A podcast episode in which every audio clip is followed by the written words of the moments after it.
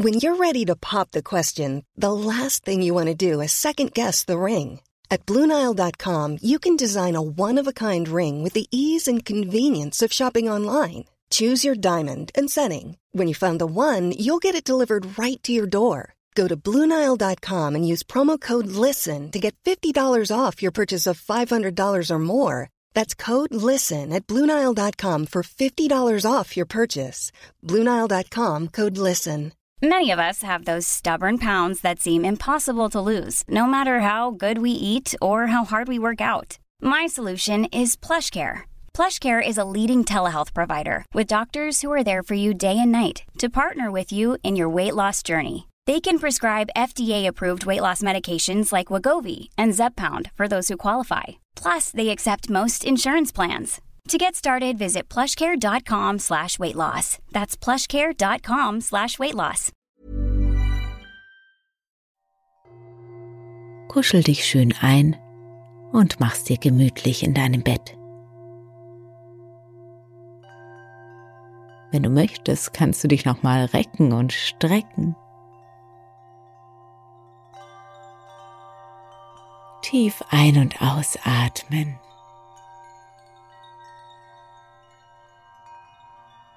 Und vielleicht überkommt dich ja auch ein Gähnen oder ein langer, tiefer Seufzer.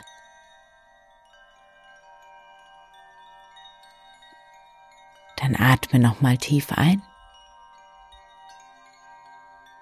Und wenn du es nicht schon getan hast, schließe mit dem Ausatmen deine Augen.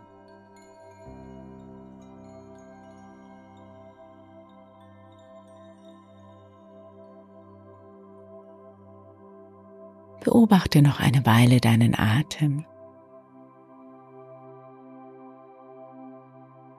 wie sich deine Brust ganz regelmäßig hebt und senkt.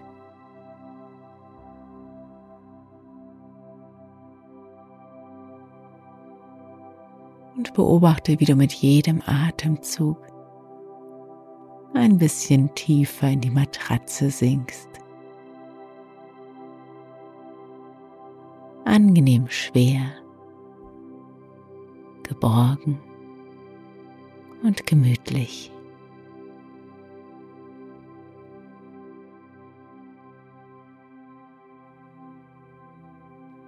Ich lade dich ein, dir nochmal deine Bilder des Tages vor deinem inneren Auge anzusehen.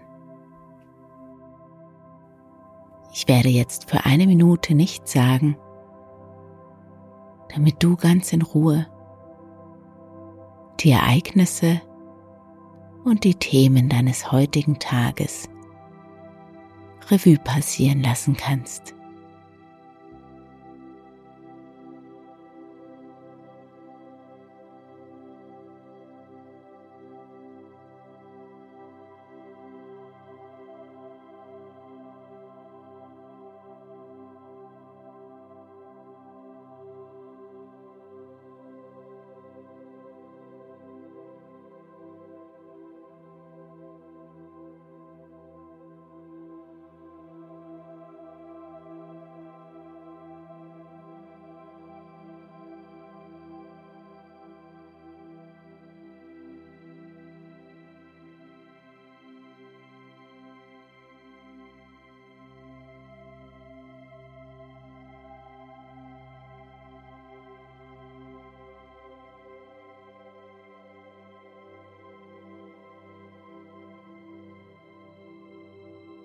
Dann mache dir doch auch nochmal bewusst, wofür du heute besonders dankbar bist. Sammel dabei mindestens drei Dinge zusammen, für die du dankbar bist.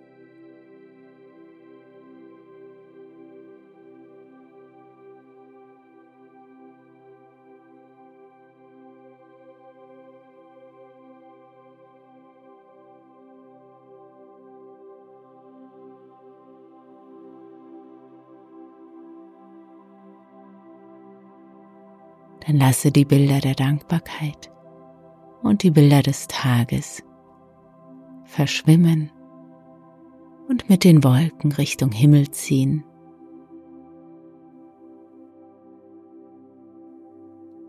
Es gibt jetzt nichts mehr zu tun, außer zu entspannen.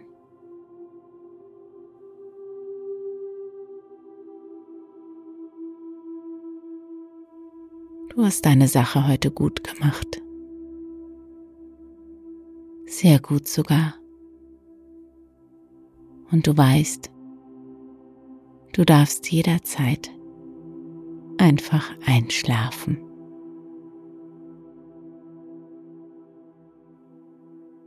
Und während du hier liegst und mehr und mehr entspannst, regeneriert dein Körper und dein Geist. Innere Reinigungs- und Heilungsprogramme laufen ab.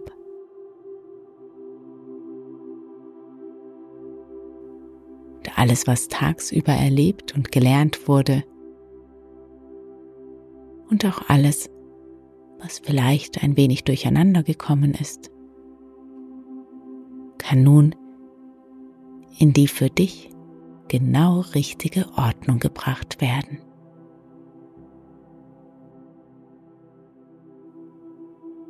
Einfach so, ganz nebenbei.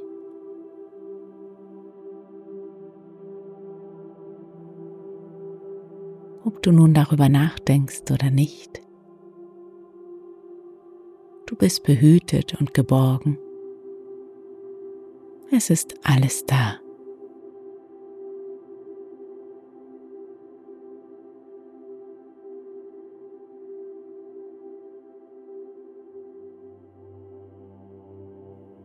Und ganz nebenbei werde ich dir eine Geschichte erzählen, die sich vor langer, langer Zeit zugetragen haben soll.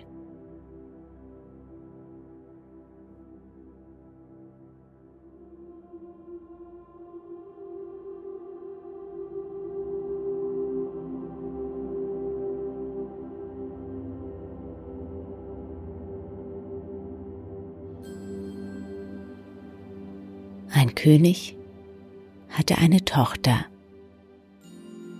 die war über alle Maßen schön. Aber dabei war sie so stolz und übermütig, dass ihr kein Freier gut genug war. Sie wies einen nach dem anderen ab und trieb noch dazu ihren Spott mit ihnen.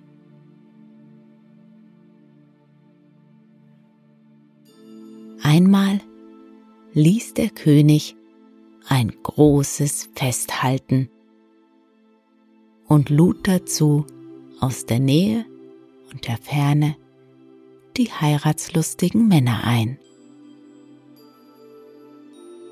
Sie wurden, sie wurden in einer Reihe nach Rang und Stand geordnet. Erst kamen die Könige, dann die Herzöge, die Fürsten, Grafen und Freiherren und zuletzt die Edelleute. Nun ward die Königstochter durch die Reihen geführt, aber an jedem hatte sie etwas auszusetzen. Der eine war ihr zu dick.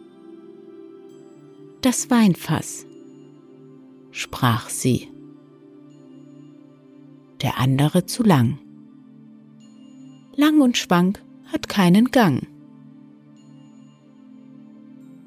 Der dritte zu kurz kurz und dick, hat kein Geschick. Der vierte zu blass. Der bleiche Tod. Der fünfte zu rot. Der Zinshahn. Der sechste war nicht gerade jung. Grünes Holz hinterm Ofen getrocknet. Und so hatte sie an einem jeden etwas auszusetzen. Besonders aber machte sie sich über einen jungen König lustig, der ganz oben stand und dem das Kinn ein wenig krumm gewachsen war.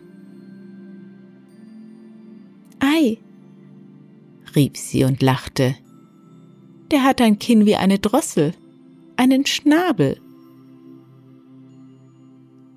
Und seitdem bekam er den Namen Drosselbart.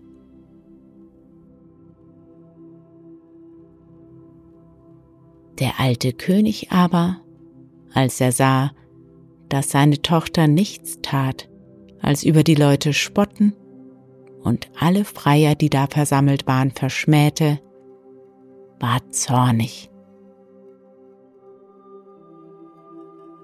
Und er schwor, sie sollte den ersten besten Bettler zum Manne nehmen, der vor seine Türe käme.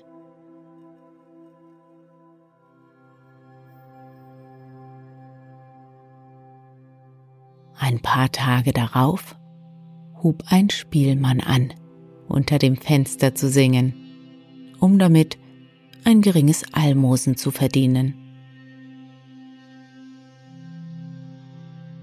Als es der König hörte, sprach er, Lasst ihn heraufkommen. Da trat der Spielmann in seinen schmutzigen, verlumpten Kleidern herein.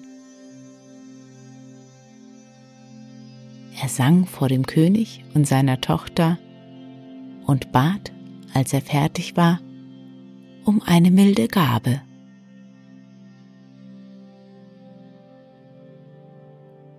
Der König sprach, Dein Gesang hat mir so wohl gefallen, dass ich dir meine Tochter da zur Frau geben will.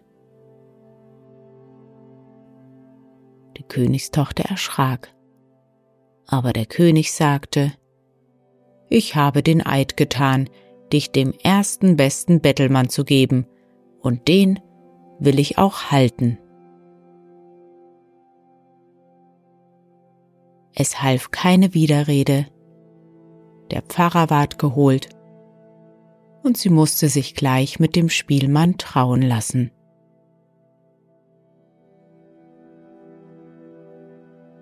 Als das geschehen war, sprach der König, Nun schickt sich's nicht, dass du als ein Bettelweib noch länger in meinem Schloss bleibst.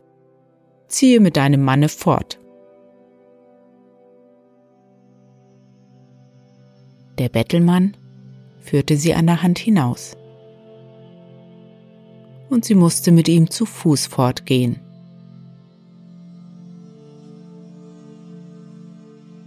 Als sie zu einem großen Wald kamen, da fragte sie, Ach, wem gehört der schöne Wald? Der gehört dem König Drosselbart. Hättest du ihn genommen, so wär er dein. Ich arme Jungfer zart, auch hätte ich genommen den König Drosselbart. Darauf kamen sie über eine schöne grüne Wiese. Da fragte sie wieder, Wem gehört die schöne grüne Wiese? Sie gehört dem König Drosselbart. Hättest du ihn genommen, so wär sie dein. Ich arme Jungfer zart, ach hätte ich genommen den König Drosselbart. Dann kamen sie durch eine große Stadt. Auch da fragte sie, Wem gehört diese schöne große Stadt? Sie gehört dem König Drosselbart. Hättest du ihn genommen, so wär sie dein. Ach, ich arme Jungfer zart, hätte ich doch genommen, den König Drosselbart. Es gefällt mir gar nicht, sprach der Spielmann. dass du dir einen anderen zum Mann wünschest. Bin ich dir denn nicht gut genug? Endlich kamen sie an ein ganz, ganz kleines Häuschen. Da sprach die Prinzessin, Ach Gott, was ist das Haus so klein? Wem mag das elende winzige Häuschen sein?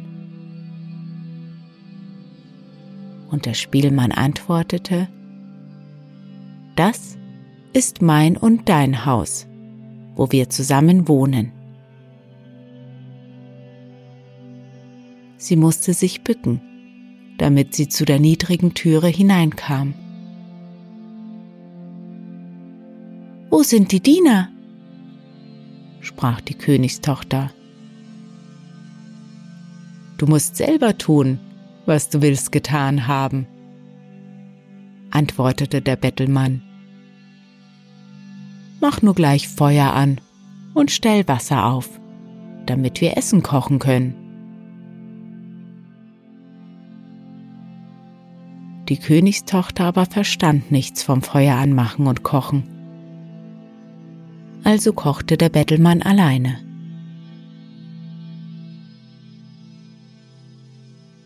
Als sie die schmale Kost verzehrt hatten, legten sie sich zu Bett und schliefen ein.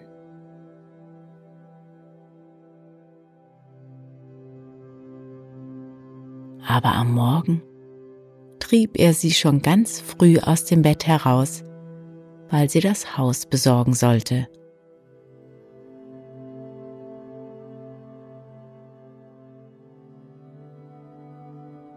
Ein paar Tage lang lebten sie auf diese Art und Weise schlecht und recht und zehrten ihren Vorrat auf. Dann sprach der Mann, Frau, so geht's nicht länger, dass wir hier zehren und nichts verdienen. Du sollst Körbe flechten. Er ging hinaus, schnitt Weiden und brachte sie heim. Aber die harten Weiden waren nichts für ihre zarten Hände. Ich sehe, das geht nicht, sprach der Mann. Mit dir bin ich schlimm angekommen. Nun lass uns versuchen, einen Handel mit Töpfen und Geschirr anzufangen. Du sollst dich auf den Markt setzen und die Ware verkaufen. Ach, dachte sie, wenn auf den Markt Leute aus meines Vaters Reich kommen und sehen mich da sitzen und handeln, wie werden sie mich verspotten? Aber es half nichts. Sie musste sich fügen, wenn sie nicht des Hungers sterben wollte.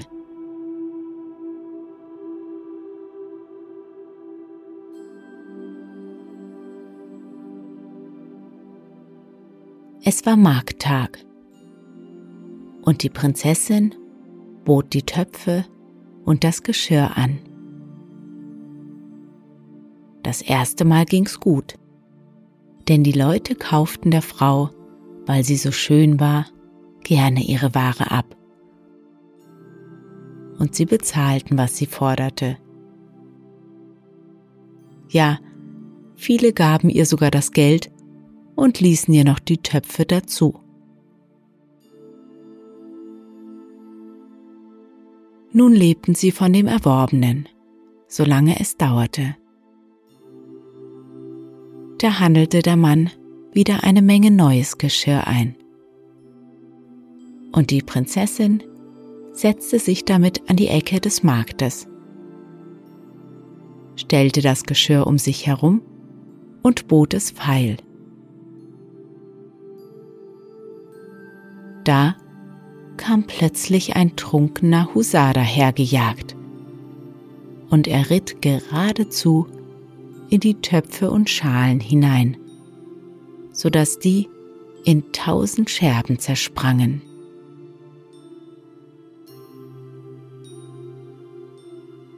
Sie fing an zu weinen und wusste vor Angst nicht, was sie anfangen sollte. Ach, wie wird's mir ergehen? rief sie. Was wird mein Mann dazu sagen? Sie lief heim und erzählte ihm das Unglück. Wer setzt sich auch an die Ecke eines Marktes mit zerbrechlichem Geschirr? sprach der Mann. Lass nur das Weinen.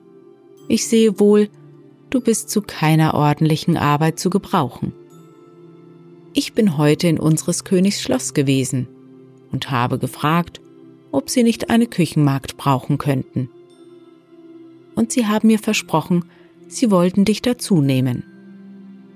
Dafür bekommst du freies Essen. Also ward die Königstochter eine Küchenmagd. Sie musste dem Koch zur Hand gehen und die sauerste Arbeit tun. Sie machte sich in beiden Taschen ein Töpfchen fest und darin brachte sie nach Hause, was ihr von dem übrig gebliebenen zugeteilt ward. Und davon ernährten sie sich.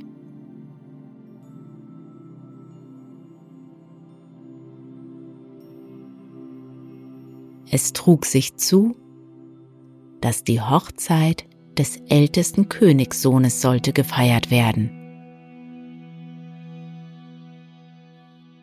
Da ging die arme Frau, die ja eigentlich eine Prinzessin war, hinauf, stellte sich vor die Saaltüre und wollte zusehen. Als nun die Lichter angezündet waren und immer einer schöner als der andere hereintrat und alles voller Pracht und Herrlichkeit war, da dachte sie mit betrübtem Herzen an ihr Schicksal. Und sie verwünschte ihren Stolz, der sie erniedrigt und in so große Armut gestürzt hatte.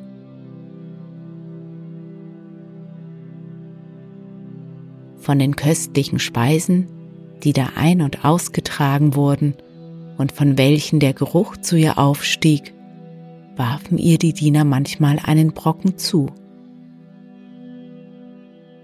Die tat sie in ihr Töpfchen und wollte es heimtragen.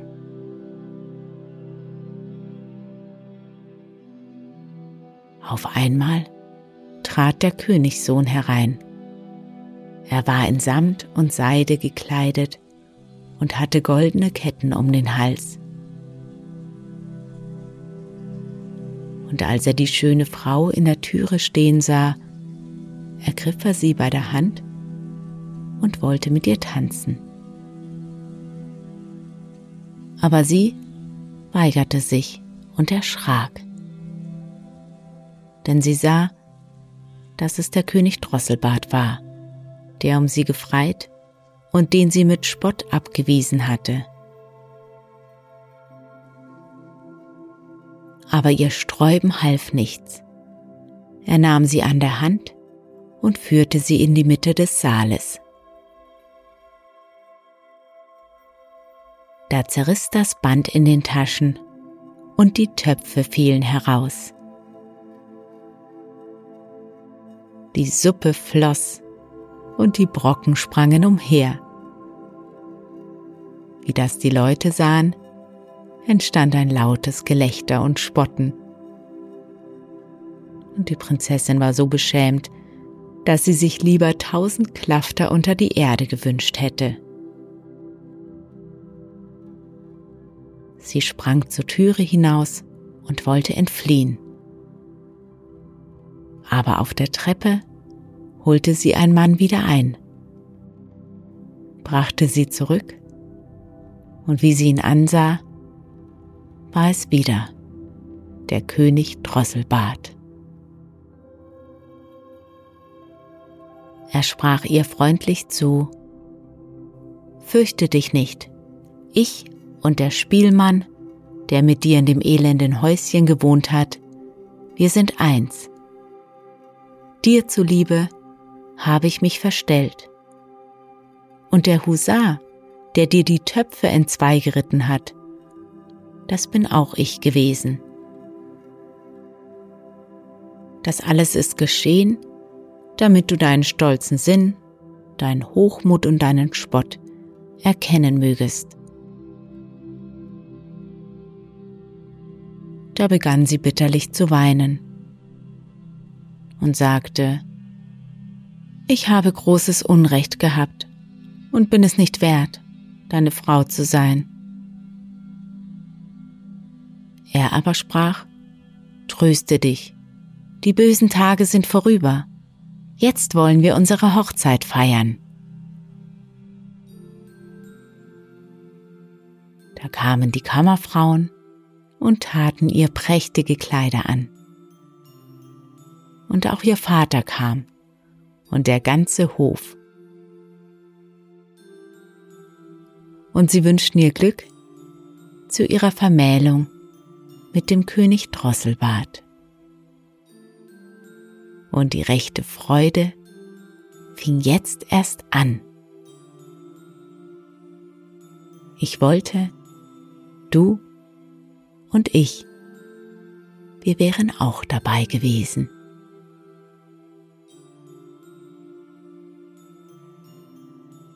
Und wenn sie nicht gestorben sind, so leben sie auch heute noch. Glücklich und zufrieden.